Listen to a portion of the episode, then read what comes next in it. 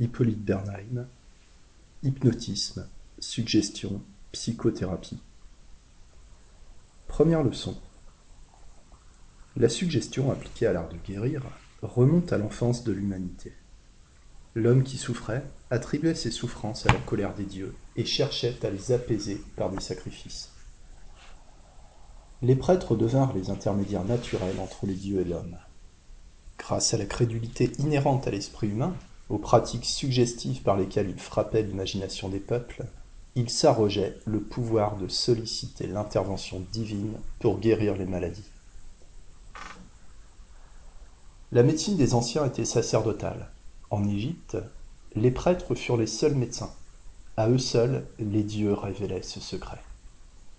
Les formules magiques, l'influence des génies, des paroles allégoriques contribuaient à l'action des médicaments. Chez les Hébreux, l'exercice de la médecine était entre les mains des Lévites, qui guérissaient les malades en purifiant le corps et en faisant des sacrifices expiatoires. Plus tard, le don de guérir appartint au prophète. La colère de Jéhovah appela sur son peuple les maladies épidémiques. Les holocaustes et les offrandes désarment la colère divine. La harpe mélodieuse de David calme la mélancolie du roi Saül. Ouvrez les guillemets. Au roi Salomon, Dieu avait accordé, dit Joseph, le don d'apaiser sa colère par les prières et de chasser les esprits impurs du corps des malades par des conjurations. Cette méthode est encore celle que l'on suit de nos jours. Fermez les guillemets.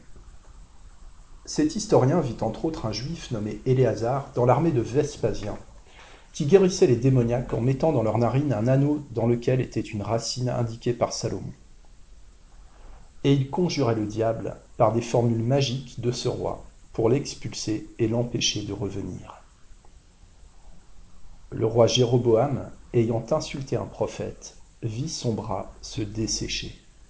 Il dut, pour être guéri de cette paralysie, supplier le prophète d'intervenir auprès de Dieu en sa faveur.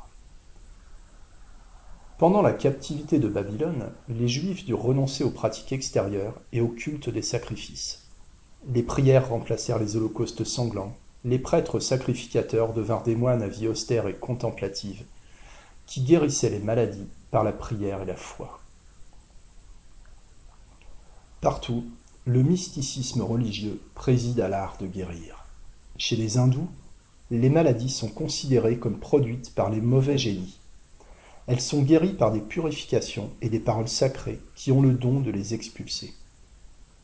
Chez les anciens Grecs, les membres de la famille d'Orphée cultivaient la musique, la poésie, l'astrologie et la médecine. Des tables orphiques portaient des formules magiques qui servirent longtemps à l'art de guérir. Les hymnes orphiques faisaient aussi des guérisons. Hercule y est invoqué en ces termes Viens, Dieu puissant, apporte-nous tous les remèdes qui peuvent adoucir nos maux. Esculape guérissait par les vers et les paroles autant que par les médicaments. À quelques remèdes tirés du règne végétal, il ajoutait presque toujours les chants agréables ou les prières mystiques qu'on appelait charmes. Dans l'Odyssée, nous voyons les fils d'Autolycus guérir les blessures d'Ulysse et arrêter par le secret des chants magiques le sang qui coulait à longs flots de pourpre. Le philosophe Théophraste affirme qu'on guérit la sciatique par des vers magiques. Varon en donne contre la goutte.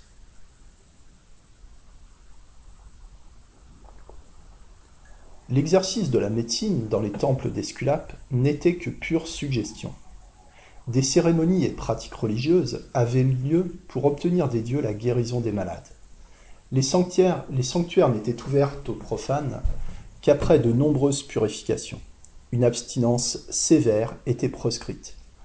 Ils étaient obligés, dit Sprengel, auquel j'emprunte ces détails, de jeûner plusieurs jours avant de pouvoir approcher l'antre de Charonis à Europe, dans l'Attique, il fallait, avant d'interroger l'oracle d'Amphiarus, s'abstenir de vin pendant trois jours et de toute espèce de nourriture pendant vingt-quatre heures.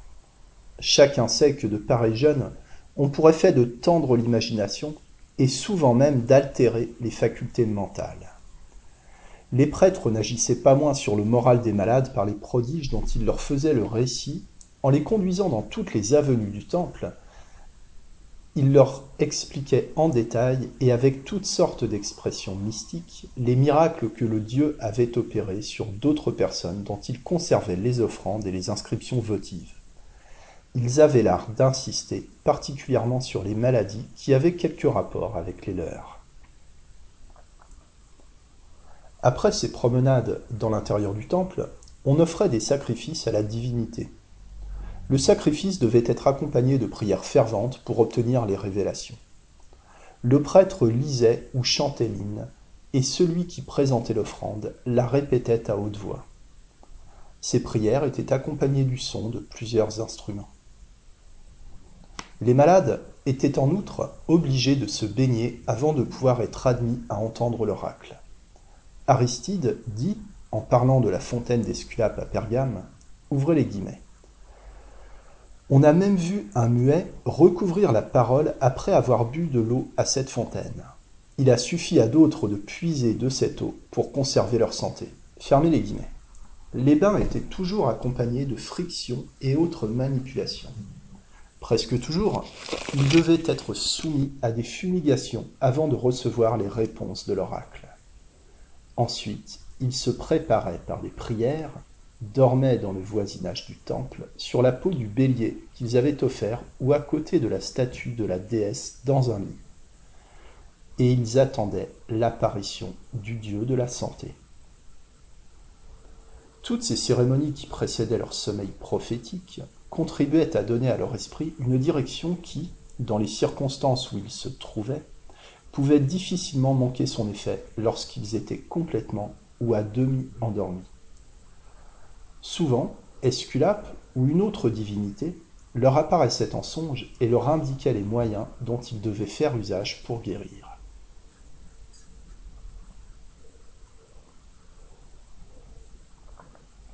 Ouvrez les guillemets. Lorsque les songes envoyés par les dieux sont dissipés, dit jamblique, nous entendons une voix entrecoupée qui nous enseigne ce que nous devons faire. Souvent, cette voix frappe nos oreilles dans un état intermédiaire entre le sommeil et la veille. Quelques malades sont enveloppés d'un esprit immatériel que leurs yeux ne peuvent apercevoir, mais qui tombe sous un autre sens. Il n'est pas rare qu'il se répande une clarté douce et resplendissante qui oblige de tenir les yeux à demi fermés. Fermez les guillemets. L'interprétation des songes était du ressort des prêtres et quelquefois des gardiens du temple, qu'on appelait aussi intercesseurs. Souvent, lorsqu'ils ne reconnaissaient pas assez de foi aux malades, ils rêvaient en leur place. Des guérisons subites avaient lieu, comme à Lourdes aujourd'hui, ainsi qu'en témoigne par exemple cette tablette votive découverte dans l'île du Tibre. Ouvrez les guillemets.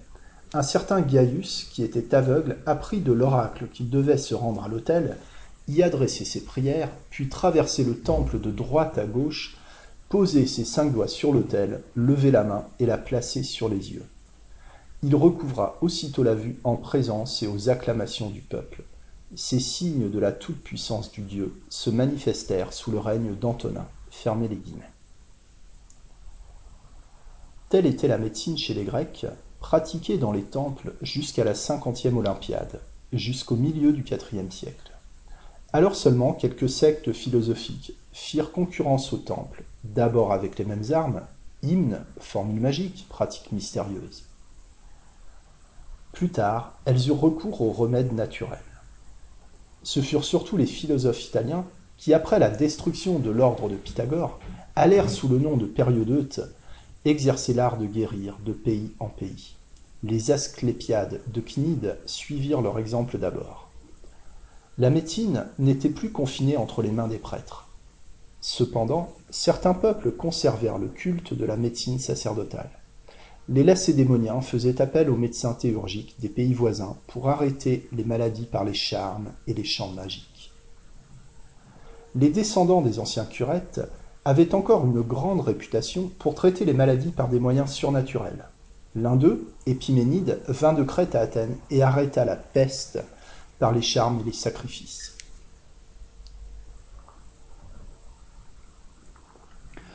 Peu à peu, Les écoles des Asclépiades dégagèrent la médecine de cette gangue grossière et superstitieuse. Les temples de Co et de Cnide avaient donné l'exemple. La famille d'Hippocrate naquit dans l'ordre des Asclépiades. Les tablettes votives des temples d'Esculape furent consultées par Hippocrate pour étudier la nature et la marche des maladies. La médecine scientifique prit naissance, mais les prêtres, les devins, les magiciens continuèrent à exercer leurs suggestions à toutes les époques de l'histoire. La théosophie orientale, mélange de théologie, d'astrologie, de magie et de sciences occultes diverses, inspirée par les doctrines antiques des Brahmes du Gange, fleurissait en Orient et surtout en Perse dès le septième siècle avant l'ère chrétienne. Elle pénétra en Occident après le règne d'Auguste. Zoroastre en fait la hase dans sa doctrine. Hormuzd et Ahriman représentèrent le bon et le mauvais principe, d'où émanèrent les bons et les mauvais démons. C'est au théurge, Masdegesnan, vainqueur du mal, qu'appartient le pouvoir de guérir avec l'aide des démons et des paroles magiques. Ouvrez les guillemets. Bien des cures, dit le livre de Zend, s'opèrent par le secours des arbres et des herbes, d'autres par le couteau et d'autres encore par la parole. Car la parole divine est le plus sûr moyen pour guérir les maladies. C'est par elle qu'on obtient les cures les plus parfaites. Fermez les guillemets. Le séjour des Juifs en Perse pendant la captivité de Babylone servit puissamment à propager la doctrine de Zoroastre. Dépouillés de leur culte matériel, obligés de renoncer au sacrifice, ils durent idéaliser leur foi au contact de la théosophie persane alliée avec leurs dogmes religieux. Les idées mystiques orientales, la magie chaldéenne, la lutte entre les bons et les mauvais esprits, la vie contemplative pour se mettre en rapport avec la divinité se retrouvent désormais chez le peuple juif. Et ces idées orientales furent propagées par lui chez les philosophes d'Alexandrie. Là se développa, un siècle et demi avant Jésus-Christ, la secte médico-théosophique des Esséniens, adorateurs mystiques de Dieu qui se vouaient à la prière, à l'interprétation allégorique de la Bible et au traitement des maladies par l'intervention surnaturelle de Dieu.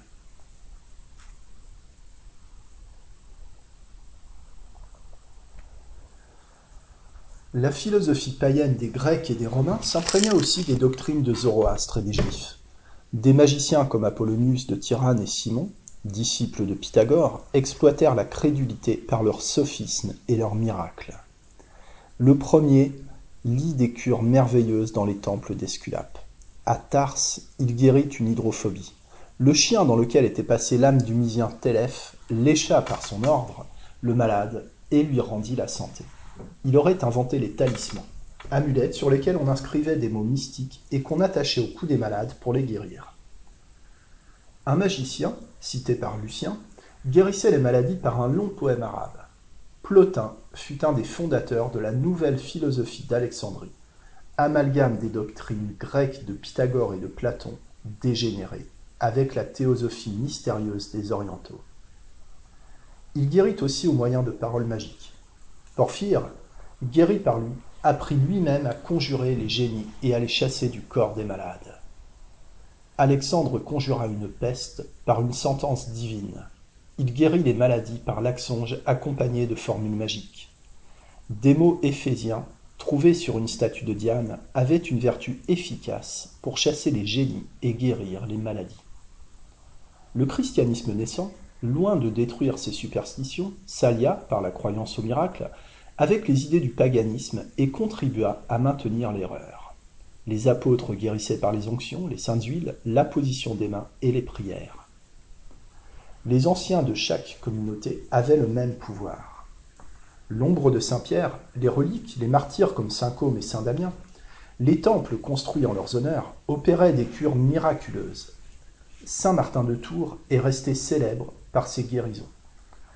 Marutas, évêque de Mésopotamie, guérit un roi de Perse d'une céphalgie opiniâtre, déclarée incurable par des prières et des charmes. Les exorcismes, l'extase, la foi conjuraient les démons et guérissaient les maladies. Des talismans furent empruntés au culte païen avec des, figures égyptiennes des symboles venant de Zoroastre ou des Juifs. Ces talismans mystérieux suspendus autour du cou préservaient contre les maladies. Deux triangles enlacés l'un dans l'autre formaient un diagramme à l'aide duquel la secte hérésiarque des gnostiques opérait des guérisons merveilleuses. La décadence morale des empereurs romains après la conquête de l'Orient favorisa l'imposture et la superstition. Claude éleva à Rome une statue au magicien Simon. Vespasien guérit à Alexandrie des aveugles et des paralytiques. Adrien, qui guérit aussi un aveugle en le touchant, écrivit un livre sur la théurgie et les consécrations magiques. Antonin le Pieux, Marc Aurèle, Alexandre Sévère continuèrent à protéger les magiciens et les astrologues. C'est sous Galien que Plotin opéra à Rome des guérisons miraculeuses. C'était un platonicien, et les platoniciens s'étaient alliés aux magiciens orientaux. Enfin, une loi de Dioclétien proscrivant l'astrologie et l'exercice de la magie mit fin aux abus de la théosophie orientale. Les magiciens et les sorciers furent poursuivis avec vigueur par Valens, Valentinien et surtout par l'orthodoxe Théodose. Caracalla ordonna que l'on punît de mort tous ceux qui se servaient d'amulettes contre la fièvre carte. Valentinien fit mettre à mort une vieille femme qui guérissait des fièvres intermittentes par des paroles, et un jeune homme qui touchait un marbre en prononçant sept lettres de l'alphabet pour guérir un mal d'estomac. Le culte catholique était expurgé de sa mixture orientale et païenne. Le fanatisme religieux détruisit toutes les traces, bonnes ou mauvaises, du paganisme. Mais la théosophie des magiciens fut remplacée par le fanatisme de moines ignorants qui eurent de nouveau, à partir du VIe siècle, le monopole presque exclusif de la médecine médecine purement religieuse, par les prières, les cérémonies, les reliques, elle continuait sous la foi chrétienne ce que faisaient les prêtres d'Esculape dans les temples païens.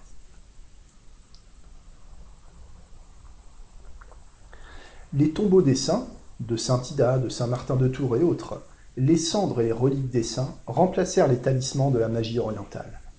Le pape Étienne III fit des cures dans le couvent de Saint-Denis par l'intervention des apôtres. Saint Guy guérit l'empereur Othon le Grand. Au VIe siècle, saint Benoît de Murcie fonda, au pied des Apennins, le couvent de Monte Cassino. Il prescrivit à ses moines de guérir les malades par des prières et des conjurations, et leur défendit l'instruction. Mais déjà, vers le IXe siècle, ils s'écartèrent de cette règle, traduisirent les ouvrages des Arabes et en étudièrent l'art de guérir par les remèdes. Une autre école fut fondée par les bénédictins à Salerne.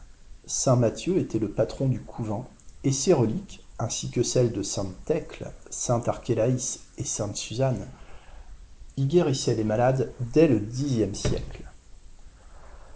Dans le XIIe, saint Bernard y fut appelé pour guérir par ses miracles ceux que les médecins n'avaient pu soulager.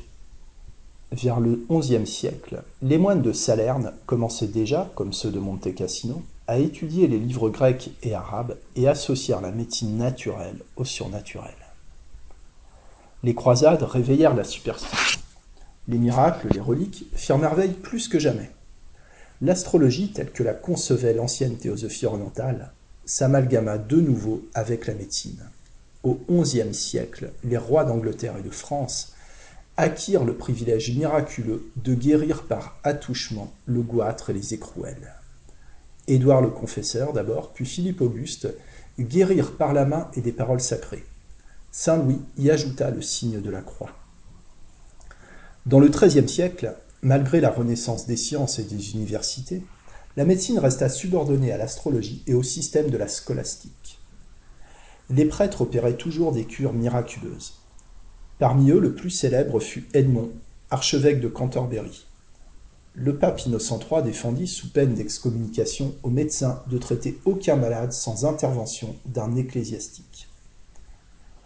Au XIVe siècle, la raison humaine commença à s'insurger contre l'autorité ecclésiastique, mais ce ne fut pas sans lutter. Les guérisons miraculeuses continuèrent entre les mains de Saint Roch à Montpellier, de Saint Louis à Toulouse, de Saint André Corsinus, de Sainte Catherine de Sienne, etc. Une danse de Saint Guy, épidémique en Allemagne, fut traité comme œuvre du diable, les possédés furent exorcisés.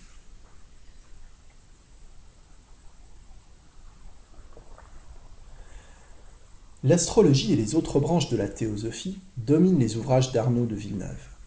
Les troubles fonctionnels sans lésion organique sont considérés comme œuvres de sorcellerie. Le médecin peut avoir le pouvoir occulte d'ensorceler ses malades sans le savoir et sans le vouloir.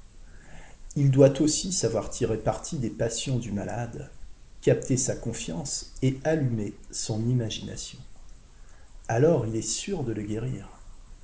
Un auteur affirme qu'un moyen infaillible pour terminer heureusement les accouchements laborieux consiste à réciter quelques passages des psaumes de David. Au XVe siècle, la réforme littéraire et scientifique se prépare, mais obscurcie encore par les superstitions. La magie païenne fut condamnée comme hérésie par le pape Benoît XIII. Mais pour combattre l'hérésie des Hussites, on fit encore à Halle, dans Hainaut et à Constance, des cures miraculeuses par les Vierges saintes et les hosties. Le siècle de la renaissance des lettres et des sciences, celui des plus grands progrès, fut en même temps celui des plus grandes superstitions. L'alchimie, l'astrologie, la chiromancie, la sorcellerie, la démonomanie fleurissaient plus que jamais. Le culte du diable, aussi vieux que le monde, arrivait à son apogée. Bacon, Arnaud de Villeneuve, Raymond Lulle, Paracels, Cornelius, Agrippa, associant à leur doctrine alchimique le nom des divinités païennes, eurent la réputation de sorciers. La sorcellerie et les procès de sorcellerie encombrent le XVe et le XVIe siècle. Dans le seul électorat de Trèves, 6500 habitants périrent sur l'échafaud.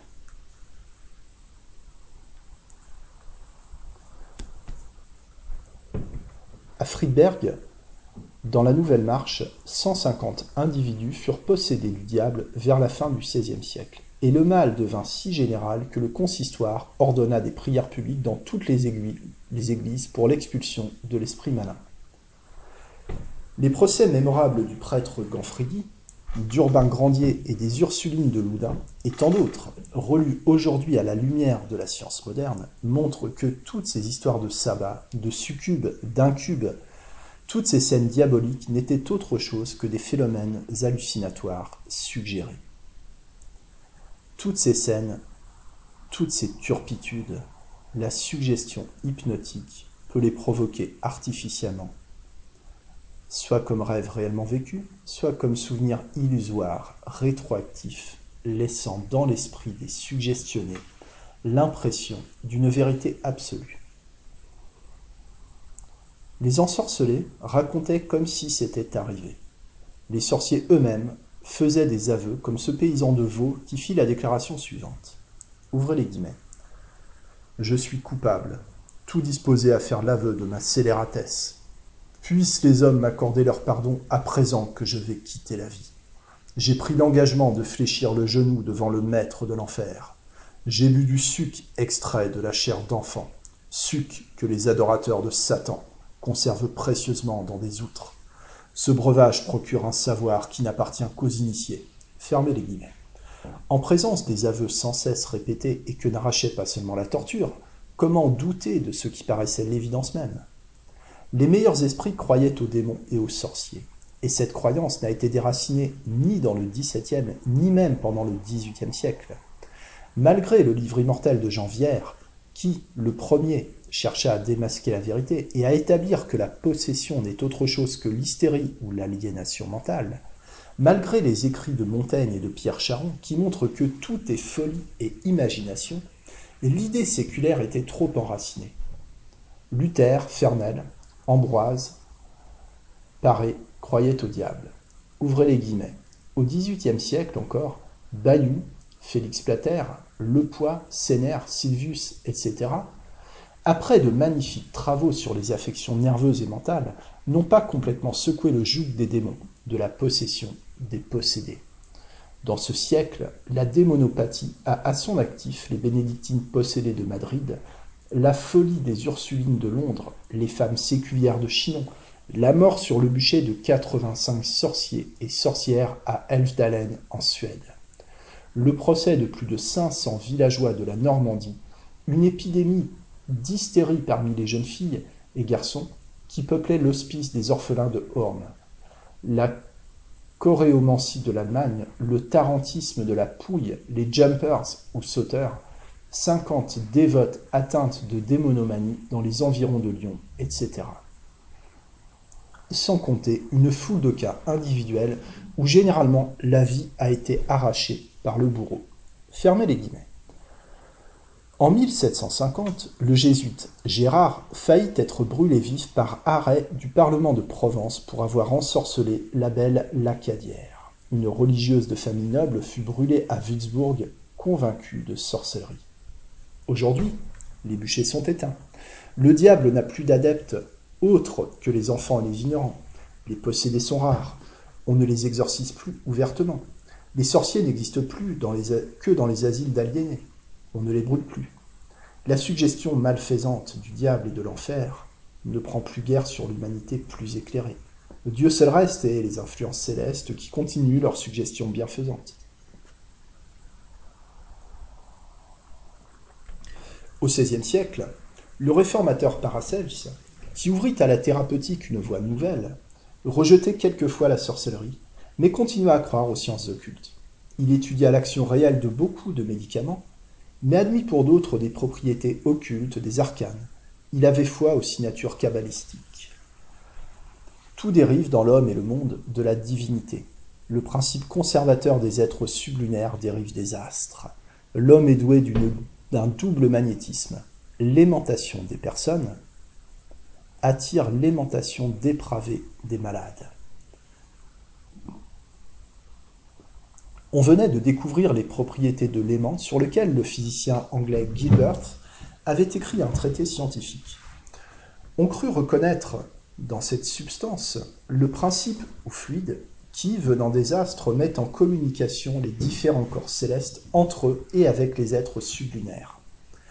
Dans les êtres animés, Paracels crut constater une vertu secrète, une qualité attractive semblable à celle de l'aimant c'est le magnétisme animal. C'est l'origine de la médecine magnétique. Les talismans que Paracels contribua à mettre en honneur étaient des boîtes conservatrices des influences célestes. Il donne une recette pour les faire. Il donne la composition de deux onguents sympathiques qui guérissent les plaies à 20 000 de distance. Il suffit d'imbiber avec le premier un morceau de bois trempé dans le sang du malade, avec le second d'en couvrir le fer qui fait la blessure pour que la guérison ait lieu par sympathie. Au commencement du XVIIe siècle se constitua une secte d'enthousiastes fanatiques qui propagèrent, en l'amplifiant, la doctrine théosophique de Paracels. C'étaient les Saintes Croix, les Rose-Croix, qui exerçaient publiquement la médecine. La croix mystique, teinte de son sang rosé, qui est le mot d'ordre des adeptes, suffit à donner la sagesse et la science. Les Rose-Croix guérissent par la foi toutes les maladies. Un véritable Rose-Croix, dit Figuier, n'a qu'à regarder le malade le plus grave pour qu'à l'instant il soit guéri. Ils avaient une poudre de sympathie et un emplâtre céleste qui guérissait instantanément les plaies, les ulcères, les hémorragies et nombre d'autres maladies. Rodolphe Goclenius, professeur de médecine à Marburg, écrivit en 1608 un traité sur la cure magnétique des plaies dans lequel il cherche à expliquer par les lois magnétiques de la nature l'efficacité considérée par lui comme incontestable de cet emplâtre. Un jésuite, le père Roberti, publia un traité pour le réfuter. Une polémique violente s'engagea. Ouvrez les guillemets. Si les cures s'opèrent, dit le jésuite, par les talismans, les mumies et l'onguent des armes de Goclénus, elles ne peuvent être que l'œuvre du démon. Fermez les guillemets. Tous les Rose-Croix, avec Paracels, n'étaient que des sorciers. Le calviniste Cochlénus et Calvin lui-même étaient fils de l'esprit malin. L'illustre Van Helmont intervint dans le débat de son livre. De magnetica vulnerimi naturali et legitima curatione. Roberti, 1621.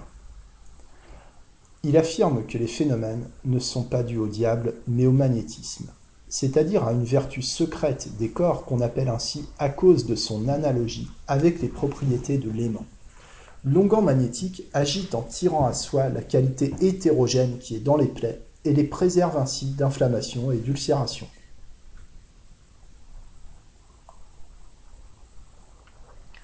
Comme preuve en faveur de la cure magnétique des plaies, un autre adepte de la doctrine de Paracelse, Elimontius, citait la guérison par transplantation. C'était une croyance alors répandue que les maladies pouvaient se transplanter.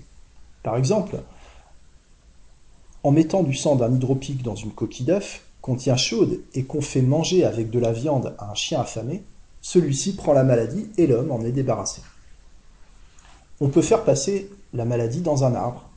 Il suffit d'enlever l'écorce pour creuser un trou, de mettre dans ce trou l'urine ou les cheveux du malade fiévreux ou hydropique, et cela fait de remettre l'écorce. Ainsi, la maladie est transplantée dans l'arbre. Tel est le procédé intitulé la philosophie de Moïse, dans le livre de Robert Flood, le plus célèbre des Rose-Croix du XVIIe siècle, et qui mit au service de la médecine magnétique toutes les rêveries théosophiques de son imagination. Il existe deux magnétismes, le spirituel et le corporel. Et les effets de ce double magnétisme existent non seulement entre les animaux, mais entre ceux-ci et les végétaux et même les minéraux. Les prières seules guérissent les maladies. Le philosophe écossais indique les formules auxquelles il faut recourir en certains cas et même la région du ciel vers laquelle il faut se tourner pour être exaucé. L'écossais Maxwell, adepte de Flood, soutient avec énergie le magnétisme animal qui est la médecine universelle. Un grand principe vital se communique des astres au corps par la chaleur et la lumière. Cet esprit universel émanant du Soleil est la source de l'esprit vital particulier à toute chose. C'est lui qui l'entretient et le régénère. Toute maladie provient de l'épuisement de l'esprit vital. Celui qui sait agir sur l'esprit vital, particulier à chaque individu, peut guérir à quelque distance, que ce soit en appelant à son aide l'esprit universel. Cet esprit est dans la lumière. Les cures sympathiques sont dues à la communication des esprits qui adhèrent à tout ce qui se dégage du corps animal. Aussi, Maxwell transformait-il les déjections en autant d'aimants qui avaient la vertu de guérir toutes les maladies. Un simple soldat irlandais, nommé Greatrek, étranger à toute cette théosophie transcendante, avait appris en 1662, par une secrète révélation, qu'il avait le don de guérir. Gritrek était un, précurseur du zouave Jacob. Cet homme honnête et de bonne foi guérissait par le simple attouchement les écrouelles, plaies, ulcères, convulsions, hydropisie et beaucoup d'autres maladies. Ouvrez les guillemets. Par l'application de sa main, dit un témoin, l'évêque George Rust, il faisait fuir la douleur et la chassait aux extrémités. L'effet était quelquefois très rapide, et j'ai vu quelques personnes guéries comme par enchantement. Ces guérisons ne m'induisaient pas à croire qu'il eût quelque chose de surnaturel. Il paraît qu'il s'échappait de son corps une influence balsamique et salutaire.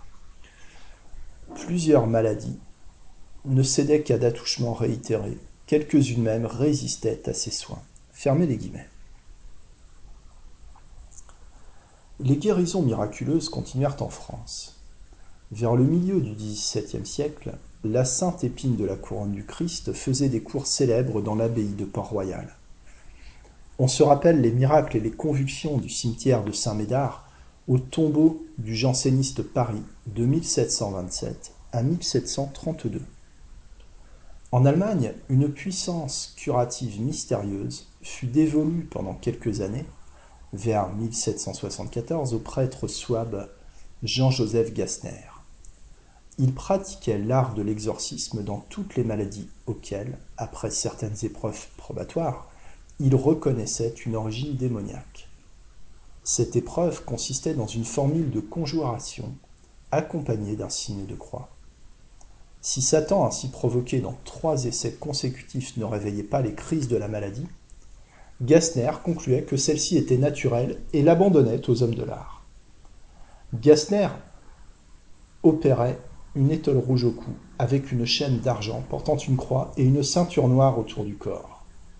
Voici par exemple quelques détails d'une scène d'exorcisme accompli sur une jeune hystérique devant vingt personnes notables. J'emprunte ce récit à l'histoire du merveilleux De Figuier. Je ne connais rien de plus instructif au point de vue de la suggestion. Ouvrez les guillemets. Gassner commença par exhorter Émilie à mettre sa confiance en Dieu et Jésus-Christ, dont la puissance bien supérieure à celle du démon serait le seul agent de sa guérison future. Il la fit ensuite asseoir sur une chaise vis-à-vis et lui adressa des paroles en latin, auxquelles Émilie, comprenait le latin. Une première formule en latin, et Émilie commença à trembler des mains. Une seconde formule, elle retomba vers la chaise, et toute défaillante, elle tendit les deux bras. Une troisième formule, et soudain, elle se leva de sa chaise et parut saine et de bonne humeur. Après la formule suivante, l'accès recommença. Les pieds se levèrent jusqu'à la hauteur de la table. Les doigts et les bras se raidirent. Deux hommes forts se trouvèrent hors d'état de lui plier les bras. Les yeux étaient ouverts, mais contournés, etc. Après une autre formule, Émilie reprit aussitôt sa santé et sa bonne humeur. La formule suivante fit que le tremblement, le tremblement devint universel. Après une autre formule en latin, Émilie leva les épaules et tendit les bras, tourna les yeux d'une manière effrayante, sa bouche se tordit, son cou s'enfla. Après la formule suivante, le visage contracta une pâleur de mort. La bouche s'ouvrit largement, les yeux demeurèrent sans regard. Un râlement se fit entendre. Le pouls battit si lentement que le chirurgien le sentit à peine. Après une nouvelle formule, aussitôt elle recouvra ses sens et se mit à rire. Après la formule suivante, elle entra en colère contre tous ceux qui étaient présents. Une nouvelle formule, et après une petite pause, elle se leva de sa chaise et alla vers la porte. La formule suivante la fit sangloter et des pleurs coulèrent de ses yeux. Encore une formule, les yeux grands ouverts, elle répondit à la demande sur ce qu'elle voyait. Je ne vois rien, etc. Fermez les guillemets. Pour terminer, Gassner passa à l'exorcisme de guérison. Il donna quelques instructions à Émilie sur ce qu'elle aurait à faire pour se guérir elle-même dorénavant, car il avait le pouvoir de communiquer ce don à ses malades. Il quitta enfin Émilie en déclarant à toute l'assistance que tout ce qui venait de se passer s'était accompli par la seule puissance de Dieu et ne tendait qu'à glorifier et à confirmer la vérité de l'Évangile. On voit que l'hystérie obéissait comme aujourd'hui à la suggestion. Gassner pouvait produire à son gré tous les phénomènes et toutes les phases de la grande hystérie, comme la salpêtrière les décrit aujourd'hui.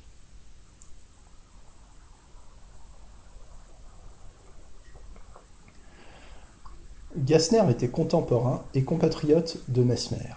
La doctrine de Mesmer n'est pas nouvelle. Elle est contenue tout entière dans la philosophie et la théosophie du XVIe et du XVIIe siècle. Elle est inspirée par les livres de Paracels, de Van Helmont, de Robert Flood, de Maxwell, du père Kircher et autres. Jusqu'en 1776, Mesmer chercha sa voie. Il fit des expériences avec l'aimant artificiel comme moyen curatif dans les maladies nerveuses. Ce n'est pas nouveau. L'analogie supposée entre le magnétisme minéral et le magnétisme animal avait engagé les médecins à rechercher dans l'aimant naturel et artificiel des propriétés curatives. Déjà, Paracels avait traité par les aimants beaucoup de maladies, les hémorragies, les hystéries, les convulsions. Du temps du père Kircher au XVIIe siècle, on faisait divers appareils aimantés, anneaux, bracelets, colliers, qui, portés sur les diverses régions du corps, calmaient les douleurs et diverses maladies nerveuses. Au siècle dernier, le père Hell, astronome de Vienne, fabriqua des aimants artificiels et les appliqua sous forme d'armature au traitement des spasmes, des convulsions et des paralysies. L'abbé Lenoble établit en 1771 à Paris un dépôt d'aimants plus puissant encore et très efficace contre diverses maladies. La Société royale de médecine nomma une commission chargée de vérifier l'exactitude de ces assertions. Le rapport d'Andry et Touret concluent à l'action réelle et efficace de ces aimants contre les troubles nerveux de nature diverse. Mesmer fit quelques expériences avec le père L, mais il quitta bientôt le terre-à-terre du magnétisme minéral et porta ses aspirations théoriques et pratiques vers le magnétisme céleste. Il observa d'abord que la matière magnétique, analogue au fluide électrique, se propage comme lui par des corps intermédiaires. Ouvrez les guillemets.